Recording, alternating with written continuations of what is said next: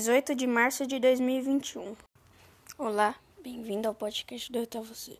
Meu nome é Júlio Mendes e hoje eu estarei com a Giovana Feitosa e Guilherme Alves apresentando uma inovação da Revolução Industrial.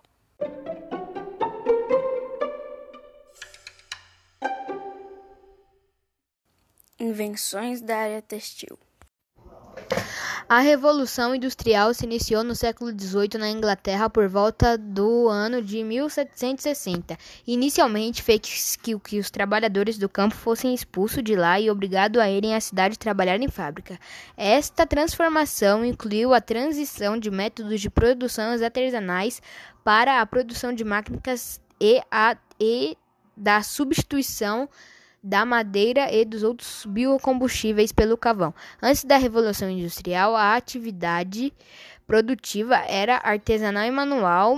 A manufatura, a manufatura no máximo com o emprego com o emprego de algumas máquinas simples. Os artesãos realizaram todo o processo de produção des, de, de produção, desde matéria-prima à comercialização. Eram donos do seu próprio faturamento. Na Revolução Industrial, os trabalhadores passaram a controlar máquinas que pertencem aos donos dos meios de produção, os quais passaram a receber todos os lucros. O trabalho realizado com máquinas ficou conhecido como maquinocultura. A principal indústria no período da primeira Revolução Industrial era a textil.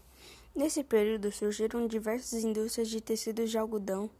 A produção desses tecidos era destinada à exportação, sendo um dos maiores impulsionadores da economia inglesa. A indústria, textil foi, foi um dos setores onde diversas mulheres buscaram seu sustento e o de sua família. Pessoas do sexo feminino e crianças tinham preferência para o manejo de teares mecânicos, justamente por terem mãos pequenas e conseguirem alcançar locais de, com pouco espaço. Com longas jornadas de trabalho, péssimas condições de vida e salários extremamente menores do que o dos homens, além de lesões frequentes devido à tarefa no trabalho, as mulheres fizeram parte do público mais explorado durante o processo da Revolução Industrial Textil.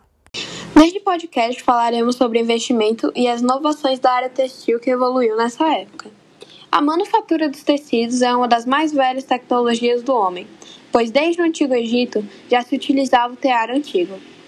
Naquela época, existia uma certa dificuldade em se achar matéria-prima.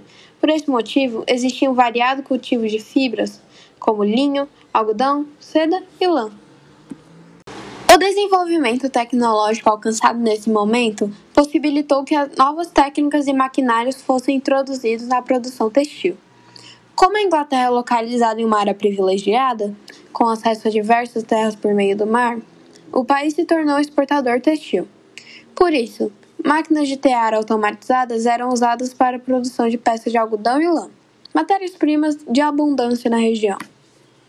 Um dos principais e primeiros desenvolvimentos na industrialização do tecido durante a Revolução Industrial foi a máquina de fiar Jenny. Foi inventada em 1764 por James Hargreaves, na Inglaterra. O dispositivo reduziu a quantidade de trabalho necessária para produzir tecido, tornou um trabalhador capaz de trabalhar com oito ou mais fusos ao mesmo tempo. A quantidade de fusos era inicialmente oito, sendo que cresceu até 120 fusos, à medida que a tecnologia avançava.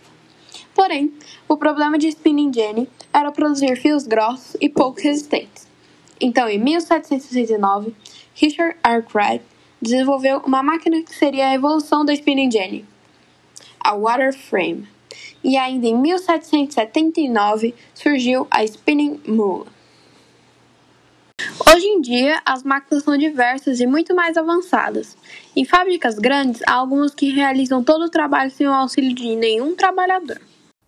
A indústria textil brasileira é a segunda maior empregadora da indústria de transformação, perdendo apenas para alimentos e bebidas, apesar das máquinas realizarem o processo mais rápido e ser mais barato para os donos, por não ter que pagar mão de obra. Isso gera muito desemprego.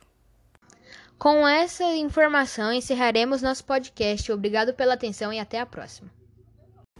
Roteiro feito por Giovana Feitosa e apresentação feita por Guilherme Alves, Július e Giovana Feitosa.